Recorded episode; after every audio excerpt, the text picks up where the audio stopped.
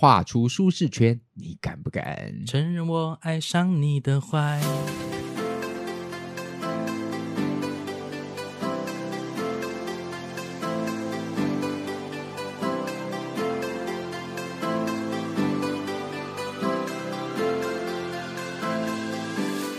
双双也在最近开始跟我聊起，说他很想要换新的工作。嗯，你要不要聊一下？我的人生其实一直都没有跳脱舒适圈呢，从来没有，一次都没有。嗯，对，我就是小时候，嗯，你没有转学过，还对，没有转学过，然后还算会读书，所以所以都一路蛮照着目标前进的，嗯，就是连大学的落点，其实，在。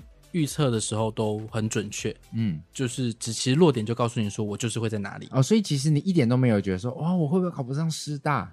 你大概就知道说我这一定会上师大，大概就是这样子，嗯，对，所以就是，所以就是当那个放榜一出来，哦，师大。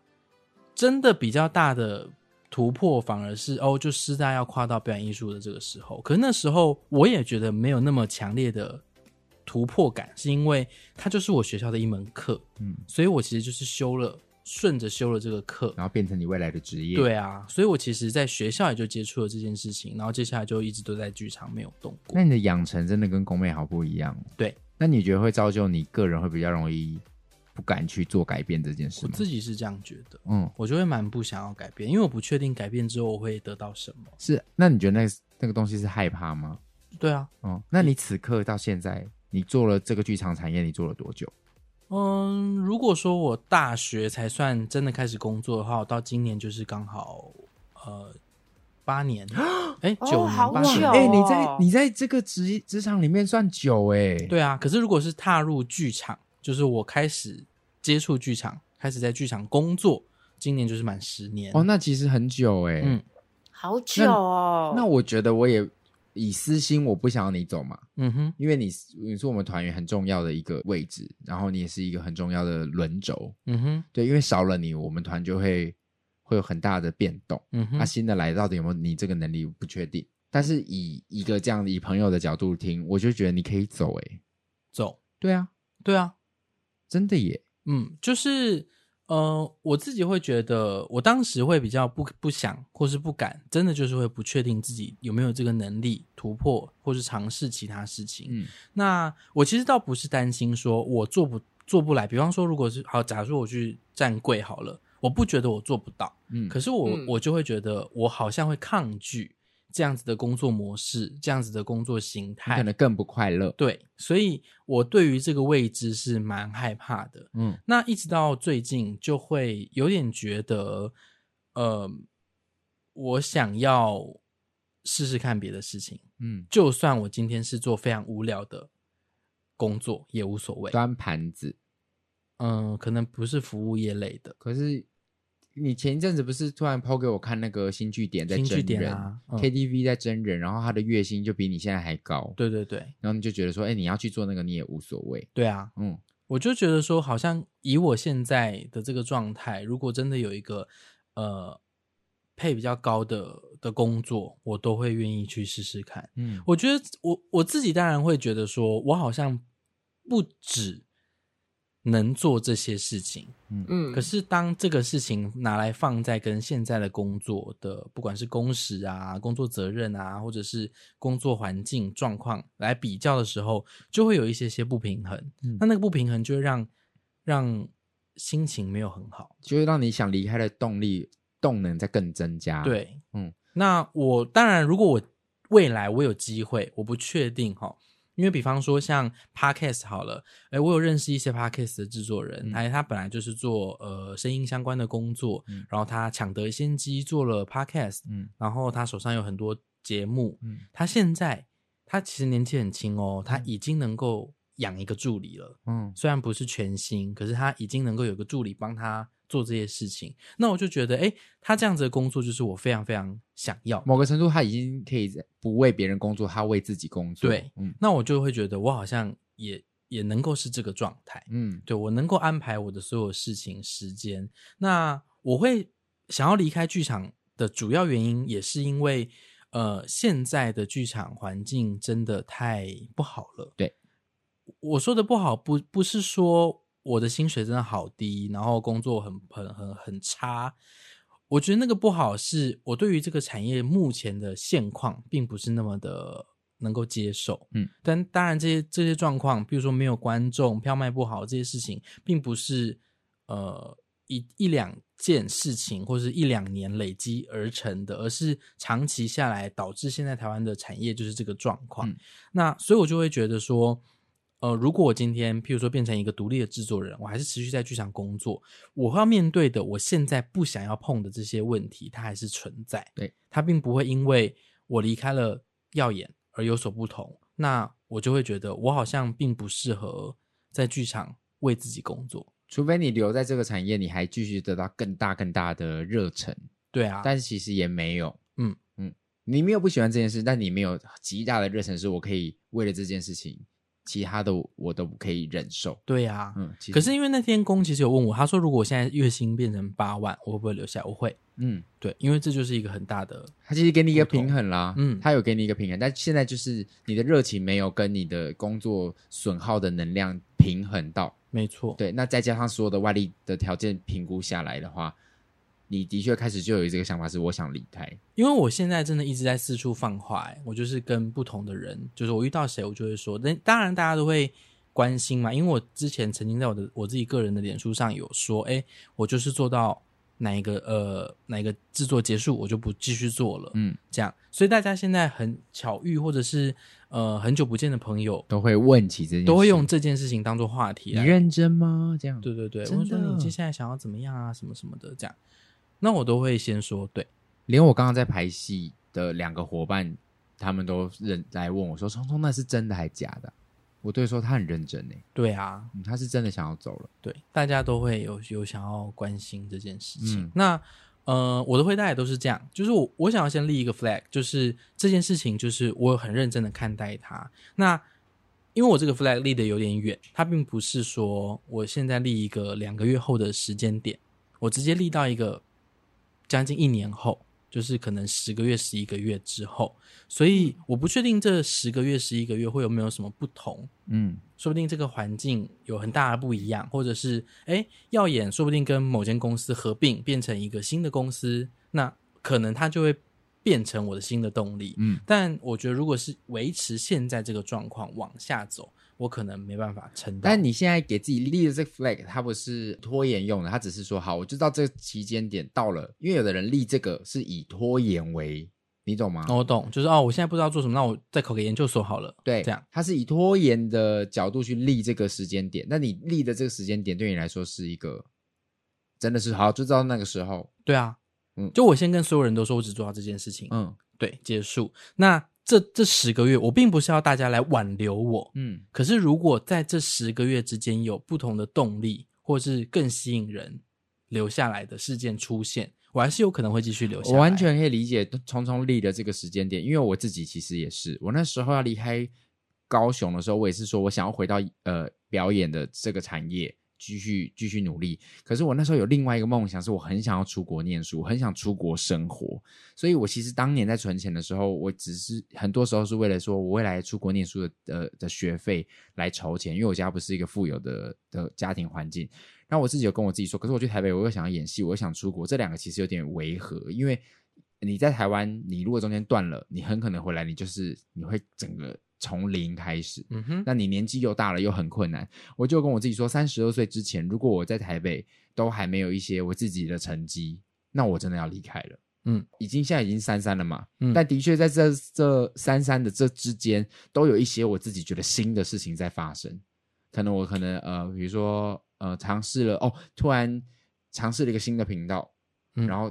做 podcast，然后呃拍了广告，开始进到拍电影，所以我就觉得，哎，好像都有一些事情在做改变的时候，我就会一直到目前为止，我就觉得我好像还可以继续往下试试看。没错，所以好像聪聪那个就是说，你给你自己十一个月的时间，嗯，然后看一下这十一个月我还会发生什么事，跟我的感觉是什么？对啊，时间到了，你还是保持着我可能会走的心态。对啊，我还是跟大家说，就是我后面的事情我还是可以照常安排，可是我就是可能做到这个时间点，嗯，大家都有心理准备。哦，我前两天有遇到，不是前两天啊，其实这这一两个月，当我我说出这件事情之后，有朋友就跟我说，他说：“哎，他说如果你真的不做，我应该会蛮伤心的。但还好你是现在就说，嗯，他说对他来说这十个月是也是他稀释这个伤心的过程。对，你不是立刻，嗯，就说我走了，拜拜。对对对对对，他说这件事情好像会让他觉得说，哎，我不会因为每一次的相聚而开始感伤，嗯，而是我会觉得哦。反正他就是那天就会离开，那那就这样。那龚龙静，你在做改变的过程，你有自己说，我再给自己一年看看，再做做看宠物旅馆，看是不是我要的吗？还是你没有，你就真的说我要走了，拜拜。我其实是一个很直觉性的状态，就是比如说像我会，我会很直接的去感受到说，比如说好，我真的是为了钱，那我就会问我自己说，那如果我现在。跟老板提了，那我的薪水被加了之后，我这样我继续这样待着，我会比较快乐吗？哦，对，但当然那个钱一定会是你要设定在一个合理的范围，你不可能是什么十万、二十万、五十万这种。那这种你当然回答，嗯、你当然答案当然是我会快乐，又可以拿到更多的钱。你可能得到是你可能就加个五千甚至一万，嗯，对。但我我得到答案是我自己觉得。我好像不会比较快乐的时候，我就会开始去理清自己那原因是什么，然后我就会想要去做改变了。嗯，我们三个现在有一个不太一样的地方，是我当时的想要改变，是因为我有更想要做的事。嗯哼，但你们两个要做接下来想去的地方是，聪聪也不知道我接下来要去哪里。是，嗯，只是现在你对原状不满意，然后我妹也就是她也没有更想要做房仲，但是她。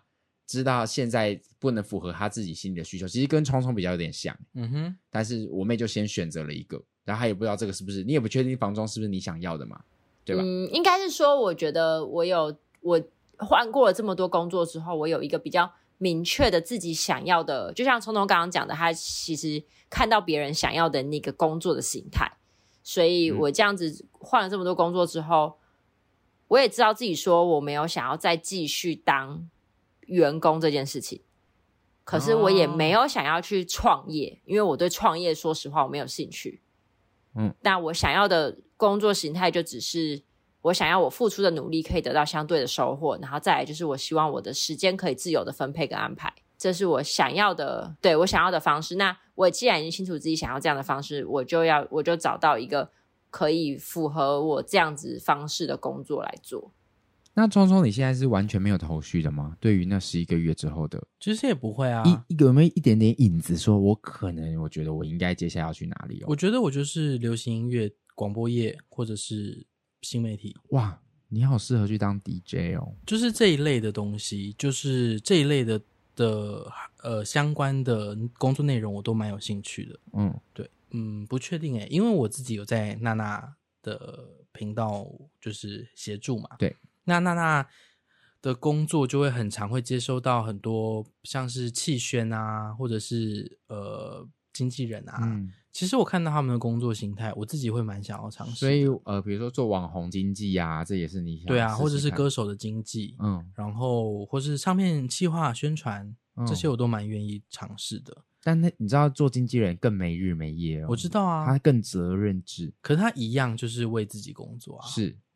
我觉得这个动力也会变成是，除非你在某一个大，比如你在一零模特儿，那你就领固定薪水。嗯哼。可是如果你是 case by case 那种，你真的会很用力的帮你的艺人推，因为他有钱赚，你才有钱赚。对对对对对。然后他赚的多，你也赚的多。是，嗯。所以我自己会觉得，但我觉得，就像我，我对于很多可能社会新鲜人，或是因为像聪聪，他一直以来都是做着一样剧场的工作，所以我觉得其实这种状态底下。我觉得你要去转换很好，然后我会觉得，对于这种情况下，其实不用太去想说自己要做什么。哎，我觉得不管做什么，它都会成为一个养分。嗯哼，嗯哼，对，就是不管你你现在做的东西是经纪人是什么东西，就是不管你的薪水高低，我觉得都会成为你最后想要达到的那个模样中间的养分。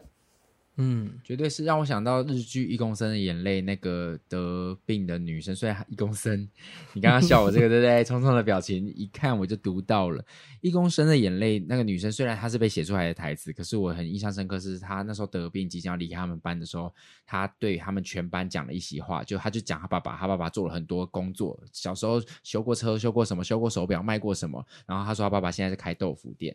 然后他就跟全班说：“可是我爸爸说，他所做的这一些事情，没有一件事情是被浪费掉的。”嗯，我觉得好像是可以呼应到宫妹刚刚讲的。所以，但今天我觉得节目到这边，好像也可以大家，我们每一个人也可以对于即将有一个新变动、正在不安的这个月份，你知道这个月变动有多大吗？多大？变动大到啊，唐老师的那个周报也变了。什么意思？你有发现吗？你没有发现吗？没有哎、欸。我没有很常看啦，其实。哦，你是说他是不是有跟文青哥，然后整个那个星座都写一些？那是他的吗？他不是每周都会出那个唐老师的唐唐奇阳每周周报吗？又到了每周周报时间，每个礼拜天都会出。他这个月开始，他的影片整个风格大改变。你说这是一个新的，完全是新的方式。他以他呃，他整个讲这周的星星座运势，整个逻辑跟那个。风格全部都新的了哇！我想说哇，这个月的变动都好大哦。嗯，你是说会不会他是只是想要换一个新的拍摄方式？的确，但是这我觉得大家都还在适应，因为像我我我看我的感觉就是，哎，怎么那个资讯没有过去清楚？哦，就你甚至会有点，因为太多效果了，很多特效，很像就像一个、嗯、呃每个礼拜出的对，因为它很多特效，叮嘣砰。然后你就会觉得，我现在好像在看一个 YouTuber，的确，他是一个 YouTuber 的形式，但是那个资讯，大家如果他未来唐老师都要用这个方式出的话，大家等于全台的观众都要重新习惯习惯他宣布事情的方式，嗯哼，就好像新闻气象主播从明天开始都唱歌报，那大家可能会想说，为什么你要这样？就是要习惯了，对啊，就是。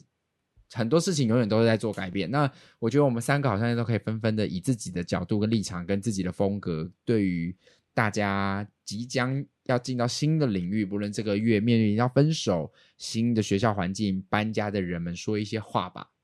有没有什么话要说的呢？好突然哦，对，我突然想说我要。我我刚刚之所以说那个 flag 的，就是匆匆定的那个时间点的心态不一样，是有的人是他其实一直都有很想做的事。你知道还有这种人吗？比如说，他真的一直都很想要去干嘛，嗯、但是他不敢。所以，因为你们两个是我不满意现状，然后我还不确定我未来要干嘛。可是有很多人是我知道我更想做的事，可是他不敢离开他现在的环境。那我觉得他就是不够想要做那件事情。哦，我觉得会是这样啦。对我来讲，就是你真的很想要一个东西的时候。你应该是会想尽办法，然后比如说我现在想买这东西，我一定会上网去查我要怎么样得到它，哪里有途路径，什么什么什么，然后要排队，那你就会去排队，你就去买到它。嗯。但如果我只是在家里面想着说，哦，我好想要那个东西哦，然后这东西不不会到你的手上，所以那就表示你不够想要它，所以你没有，你才不没有去真正去做接下来的步骤。哦，因为我其实去到。很多学校，因为我小王子很多讲追梦这件事情，跟我从学校领域去做一个我更想做的事情的这个改变。那呃，有常常有遇到一些学生，呃，不是遇到一些老师们在会后哭着泛泪的说，他其实很有感觉的，就是离开，他很想离开现在的环境，但他又很害怕，所以不敢改变。我觉得这个月的变动真的好大。我身边也最近有有认识的一对呃情侣，也都是教书的，他们也是直接要去开一个店，开一个连锁的咖喱店。然后对他们来说也是一个很新的领域，他们去学，然后要要要找地，要找店面，即将未来每个月要面临营收压力，即将扑鼻而来，扑鼻而来，怎么扑鼻而来？迎面而来，迎面而来，扑鼻而来的应该是咖喱味吧？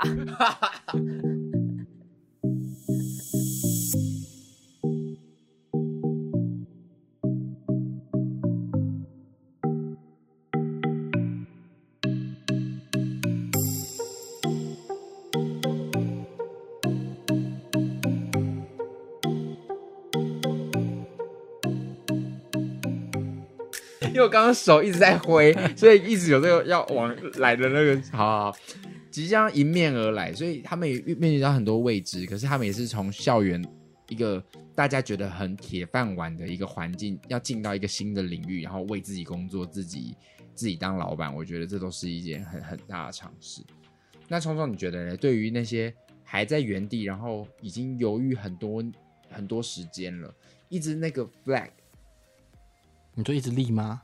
一直立啊！你说他的人生已经差了两百面旗。对，我已经说我明年二月，哦，我在后年的三月，我在大后年，每一年一直不断的立自己的新标杆。你对他们有什么话要说？我觉得我可以理解大家对于呃突破现状的这个困难，嗯，对，但嗯，就尝试看看吧，因为我也想要尝试了，我们就一起努力看看，会不会有更多。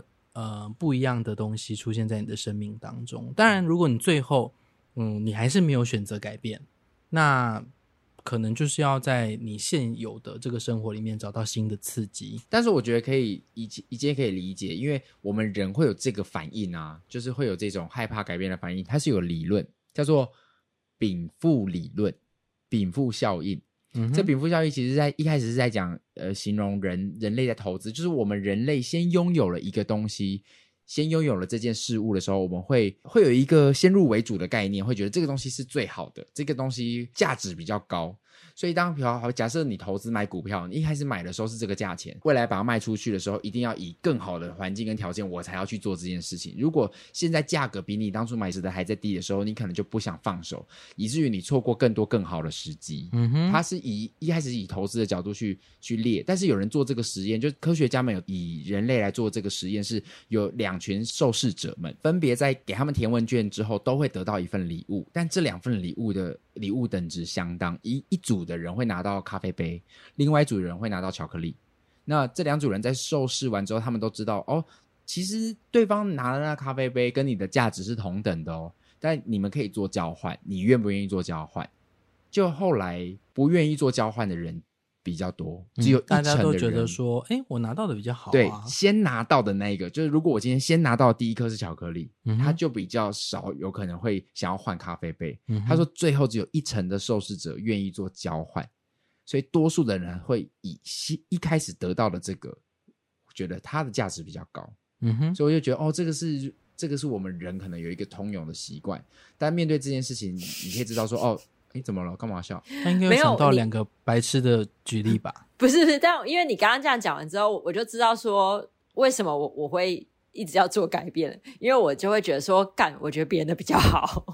哦，个性问题，个性，他就是那一层的人，他就是那一层人，就说啊，我拿巧克力，可是那咖啡杯可以拿来喝那个咖啡。对啊，巧克力吃完就没了，那咖啡杯我可以用很久哎。那如果你先拿到咖啡杯，咖啡杯，那你会怎么想？如果他的巧克力是狗呆吧的话，我可能会想说，干，他的巧克力看起来好像很贵，这咖啡杯我随便路上捡就一堆。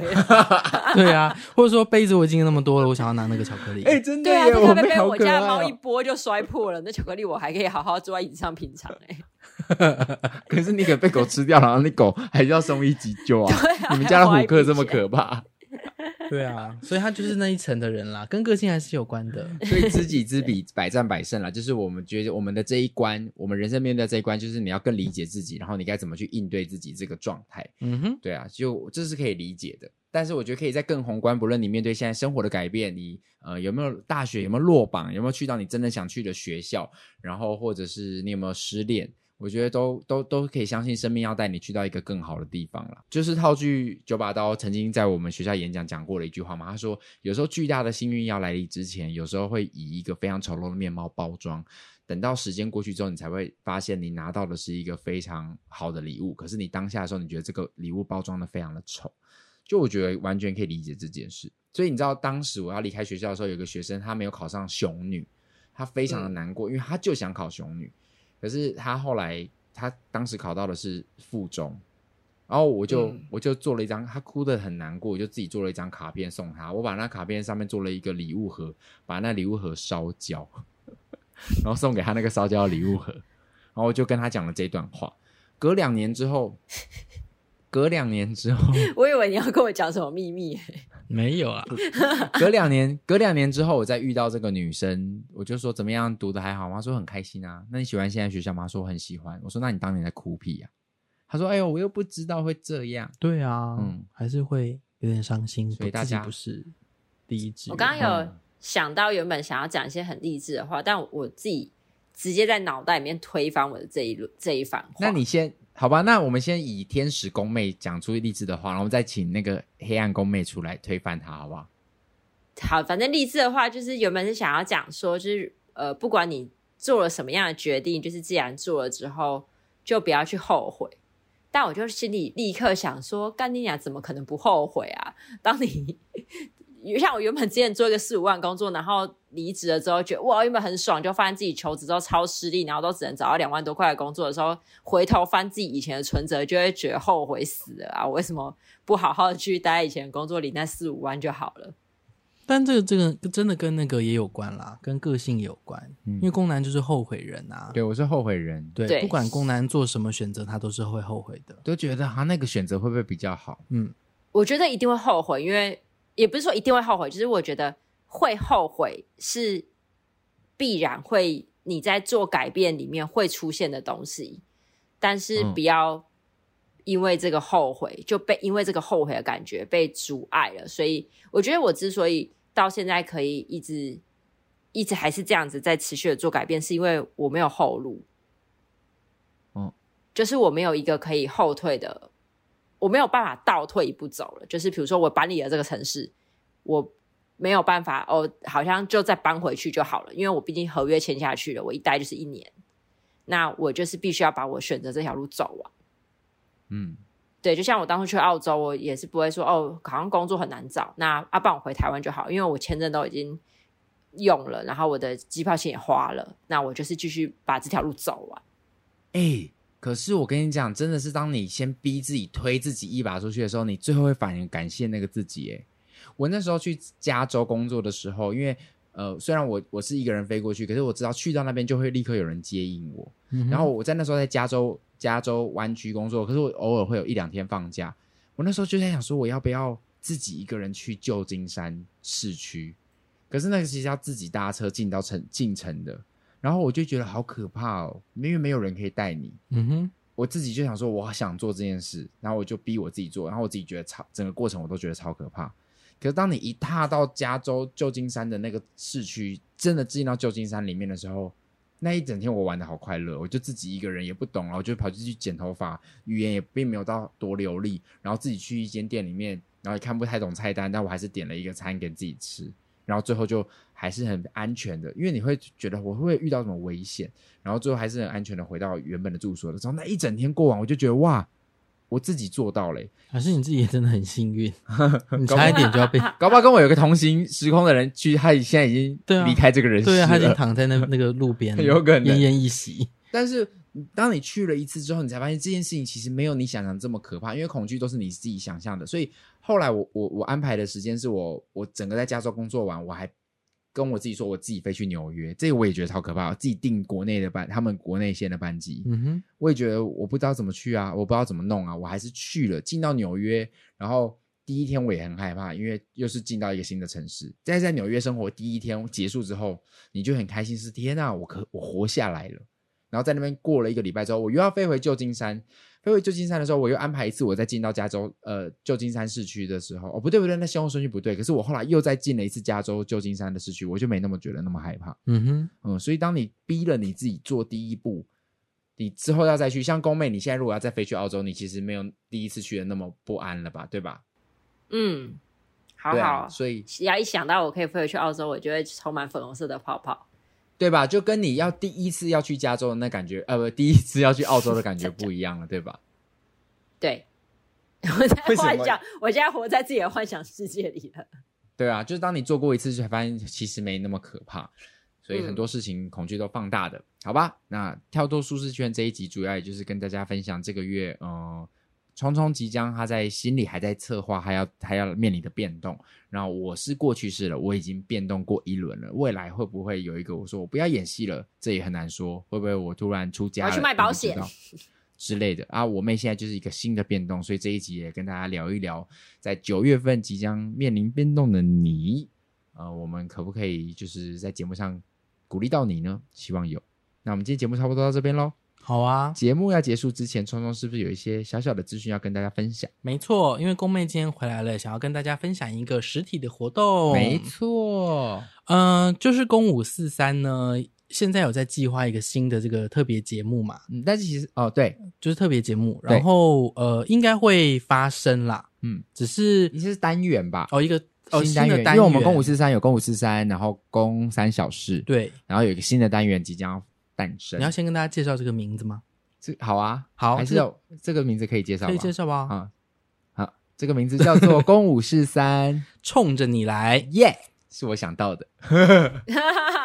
我现在宫妹没听过，所有的，对，我现在全部都是一个新的。资讯对，因为因为也是来自于聪聪，就是我原本有想很多什么冲公公冲什么的，什么公什么来本宫来做做之类的。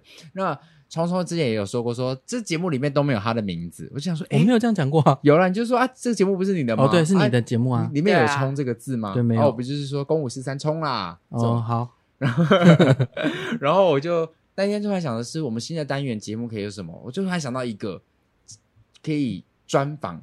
专访我们生活周遭的很多朋友们，对，因为我们生活周遭有很多多才多艺的朋友们，没错。那我们可以来访问他们，嗯、因为很多 podcast 都在访一些名人，嗯，或者是访一些诶事件的主角，对。可是我们生活周遭就有很多很有趣或者是呃很特别的人，对。我觉得我们可以邀请他们来节目上聊聊天。我们没有这么多经费去请名人来受访，我们只能从身边的人下手。看看我们也是会邀请，我们也是有邀请名人的，好不好？对吧？对啊，也是好歹也是星光的冠军啊。我们之后会有啊，对啊，或者是、嗯、我们接下来的那个冲着你来的来宾厉害哦，也不错啊，嗯，有得奖的哦。哦 什么奖？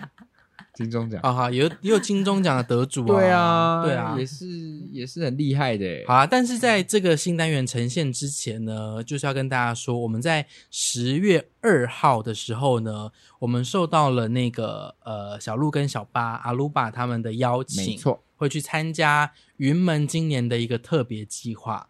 云门就是大家所熟知的那个云门舞集，嗯，然后他们今年呢，要就是特别规划两天的活动，叫做来云门摇滚。嗯，那其实简单来说呢，这个活动就是一个微型的生活节，嗯，因为里面有非常非常多剧场元素，或者是呃表演，就除了表演艺术之外，可能也有呃。什么啊？市集吗？对啊，有吗？市集，我要讲什么啊？好，剪掉，剪掉。呃，这个微型生活节里面呢，就包含了像 live 音乐的演出啊，互动的演出啊，剧场演出、趣味的活动啊，手作市集，还有最重要的就是它有一个 live podcast 的活动，好好玩哦。在这个 live podcast 的活动里面呢，呃，小鹿、小巴就阿鲁巴他们呢，规划了呃一连串很有趣的。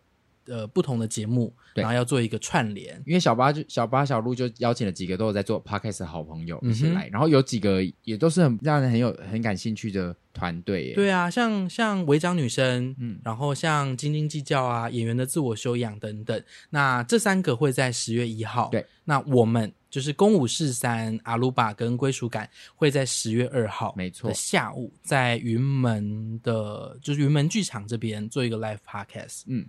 那所以当天这个是一个购票的也呃，算是过购票型的活动。对，它是一个就是生活节嘛。大家如果参加过各种不同的音乐季生活节，就是这样。就大家购票进来之后呢，你就可以享受一整天满满的文青的活动。对，所以非常欢迎大家一直对于聪聪到底长什么样，一个对于聪聪充满好奇的人，你们可以在十月二号这一天看到聪聪本人。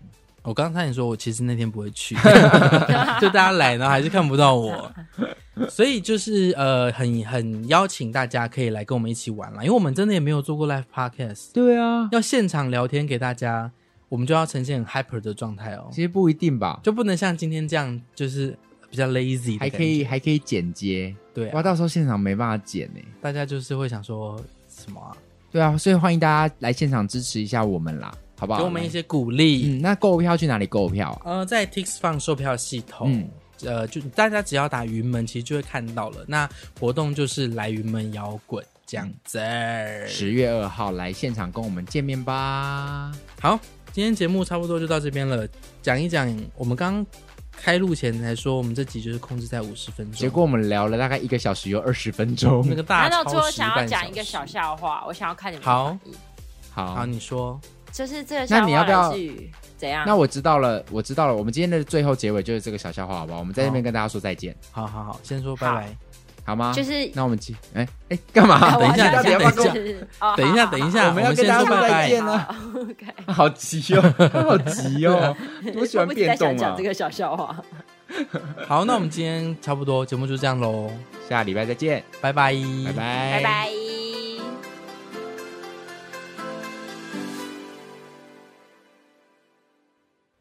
可以讲了。好，节目的尾声，宫妹想要说一个笑话。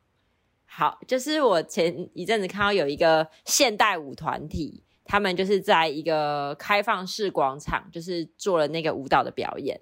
然后表演完之后，他们就跟观众 Q&A，然后他就问底下的观众说：“有没有人知道我们今天跳的这种舞叫什么舞？”然后就有个女生举手说：“我知道。”然后那女生就让她上台回答，因为有奖品，所以女生就拿着麦克风，然后很大声的说：“八方云集。”